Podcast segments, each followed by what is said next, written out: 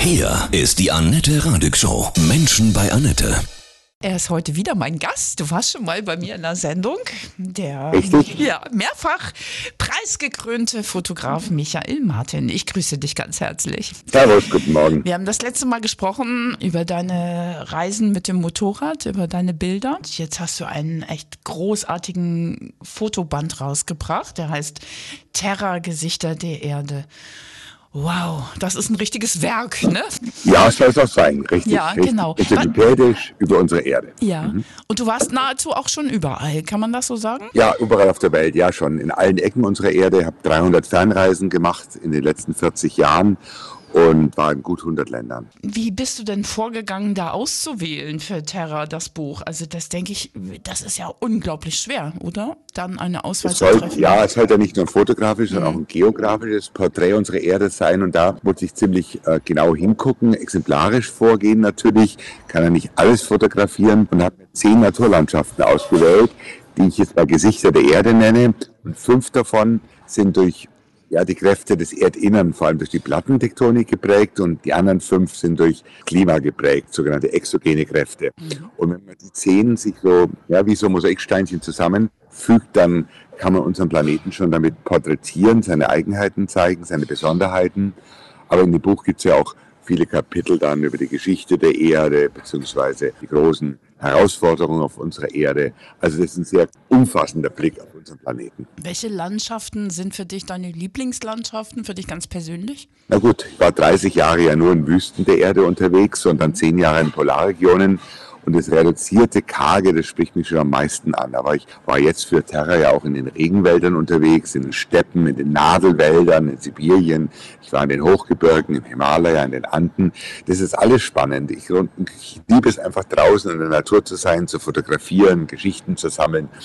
Und ähm, ja, es war natürlich nach solchen vielen Jahren in den Wüsten schon mal spannend, was Neues zu sehen. Das Lieblingsgebiet kann, möchte ich gar nicht irgendwie benennen, sondern unsere Erde ist so interessant, so schön, so vielfältig, dass man sie einfach, einfach bereisen sollte. Ja. Der Kosmos, also der Sternenhimmel, ist ja auch in der Wüste besonders schön zu sehen, oder? Das gibt ja dann nochmal so einen extra Kick. ja klar, ich bin von Haus aus ja begeisterter Astronom, habe mich schon als Kind mit den Sternen beschäftigt und ich sehe unseren Planeten halt einfach ja als einen der acht Planeten im Sonnensystem. Unsere Sonne ist eine von mehreren hundert Milliarden Sonnen in unserer Galaxie und unsere Galaxie ist wieder ein Teil des Universums. Also ich versuche da uns schon so einzuordnen. Das habe ich immer im Blick und das gehört auch zu dem Blick auf unsere Erde dazu, dass wir eben wirklich nur ein Staubkorn im Universum sind. Ja. Und wirst du dann, wenn du so, so unfassbare Schönheit erlebst und fotografierst, dann auch ganz demütig? Ja, schon. Also wir Menschen haben eigentlich keinen Grund, uns so aufzuführen, wie wir es weltweit tun. Ja, wir denken ja wirklich, wir sind die Krone der Schöpfung, aber wir sind halt doch nur eine von vermutlich 30 Millionen Arten, die wir auf der Erde haben. Aber leider sind wir durch unsere Intelligenz in der Lage, Industrie, Maschinen ähm, etc. zu schaffen und damit diese Erde ja ganz schön zu beschädigen, andere Arten zum Aussterben zu bringen.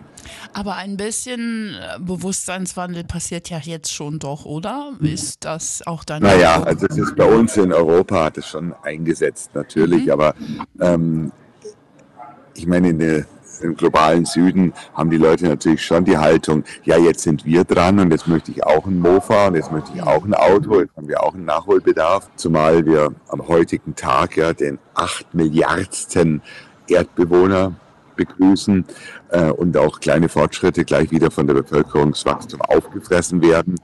Und so wie die Politik sich anstellt, mh, glaube ich, werden die großen Herausforderungen wie Artensterben, Klimawandel, Migration, Überbevölkerung ähm, schon noch lange für uns ein Problem sein und uns am den Rand äh, ja, der Tragfähigkeit unserer Erde bringen. Wir zerstören unsere Lebensgrundlagen und wir sind auf dem besten Weg dazu, wirklich massive Probleme zu bekommen als Menschheit im Ganzen. Ja, aber es passiert ja ganz viel durch Restriktionen. Ja, aber nur ne? selektiv. Hm. Natürlich ja ist da gut, aber anders geht's ja geworden. nicht. Also Ja, ja, klar, aber das ne? ist natürlich, ich bin kein Pessimist, ja, Eben, aber es ja. passiert viel zu wenig, es passiert viel zu wenig und jetzt durch den Ukraine-Krieg haben wir nochmal wieder so eine Rückbesinnung.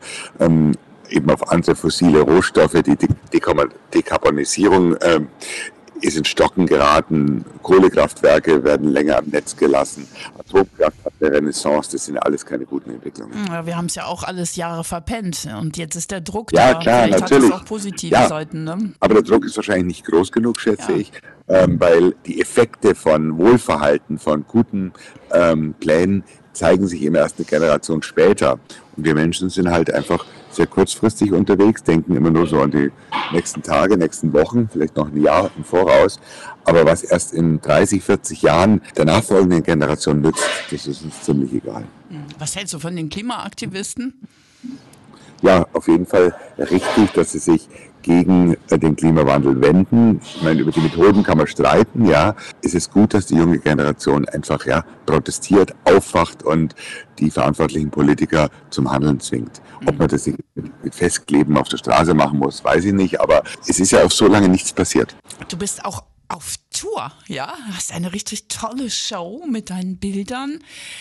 Ähm, wo, wo bist du demnächst unterwegs, Michael? Kreuz und quer in Deutschland, zwischen Berchtesgaden und der Ostsee bin ich. Ich bin oben in Oldenburg, Schön. an der Nordsee, bin an der Ostsee, bin in Mitteldeutschland. Ach, kreuz und quer es sind über 100 Termine. Ich bin ja immer schon so ein Mann der Bühne gewesen und fühle mich ein bisschen wie so ein Rockmusiker. Also mir gefällt es einfach so, ja, mittelbaren Kontakt mit den Leuten und kann eben das auch gut auf der Bühne präsentieren. Und so ist, sind die Vorträge das, was die Konzerte heute für Musiker sind, ja.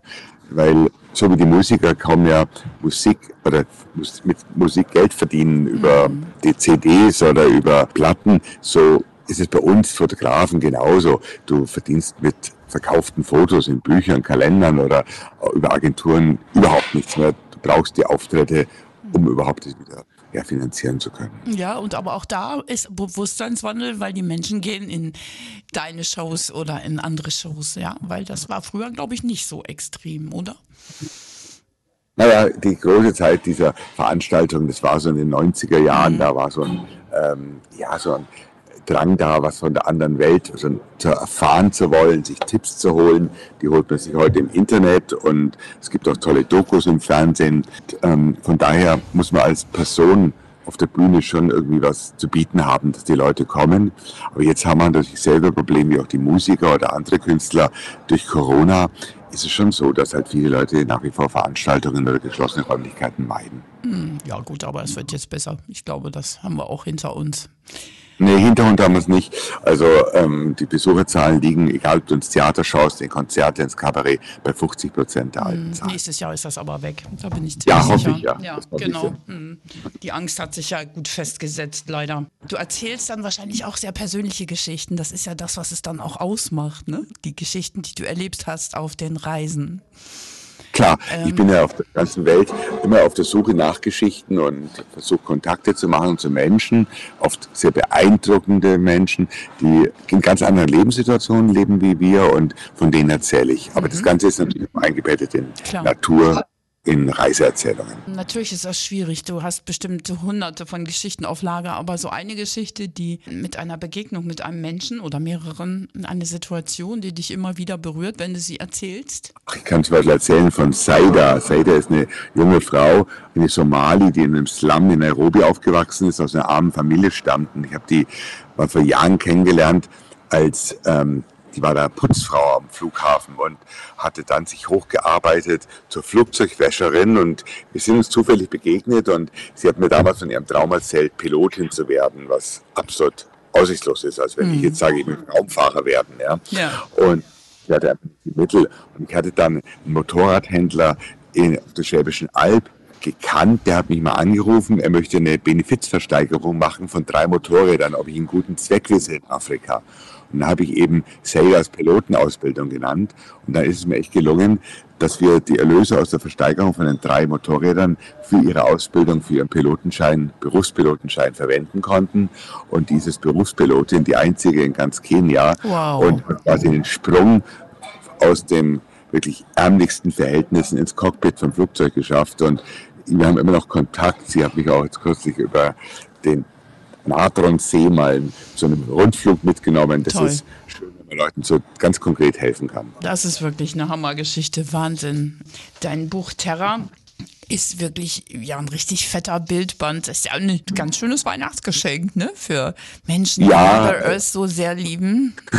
80 Prozent der Bücher werden ja an Weihnachten verschenkt oder beziehungsweise vor Weihnachten gekauft. Und ähm, ja, das ist halt ein Buch für alle, die sich für unsere Erde interessieren. Und es ist ja nicht nur die Bilder, es ist ja auch die Geografie. Und mh, ja, sogar Lehrer schreiben mir, dass sie es im Unterricht verwenden. Also es freut mich natürlich, wenn es einfach so ganz unterschiedliche Leute anspricht. Kannst du denn in all den Jahren warst du unterwegs, hast du noch ein normales Beziehungsleben zu Freunden und Ja, ja. ja? Wie Und schaffst auch du das? zu meiner Frau, Ja. Mhm. doch, doch, ich bin verheiratet und habe zwei Kinder, bin auch von zwei verschiedenen Frauen und das sind auch nicht von meiner Frau die Kinder. Mhm. Wir sind so eine klassische Patchwork-Familie. Meine Kinder sind erwachsen und ähm, ich habe es echt geschafft, in den letzten 42 Jahren, in denen ich reise, einerseits dieses wilde Reiseleben und auch das wilde Tourneeleben, dieses dauernde Unterwegssein mit dem normalen Leben zu Hause zu kombinieren. Also ich habe viele Freunde, ich habe auch ein Haus, einen Garten, muss mich genauso ums Rasenmähen kümmern oder früher um die Lateinnote der Tochter. Aber das ging nur deswegen, weil ich meine Reisen immer sehr kurz gehalten habe. Zwar 10, 12 Reisen pro Jahr, aber halt nie so lange. Weil du kannst dich, wenn du in der Familie bist oder wenn du ein Büro hast, Freunde hast, nicht für ein Jahr verabschieden. Das geht nicht. Und ich habe mich auch nie als Aussteiger gesehen, sondern ich habe halt einfach den Versuch unternommen, diese beiden Lebenskonzepte miteinander zu kombinieren. Mega aufreibend und auch ja, finanziell herausfordernd, weil du halt ganz viel immer zwischen Welten hin und her wechselt, aber ich möchte keine der beiden Welten missen. Ja, so Tierfilmer, die sind ja wirklich auch sehr lange weg zum Beispiel, ne?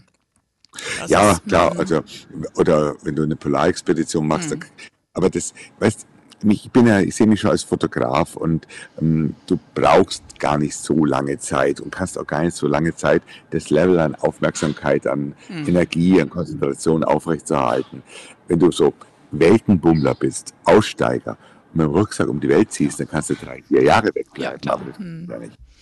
Nein, es zieht dich auch immer wieder zurück zu deinen Liebsten. Und das ist ja auch beziehungsfördernd, wenn man sich nicht ewig immer auf der Pelle hängt. Ne? Absolut. es ist die, man muss immer die Sehnsucht nach dem anderen aufrechterhalten. Ja, genau, wenn schön. man erstmal nicht mehr sehen kann, wie der andere seine Suppe löffelt, dann wird es schwierig. Ja.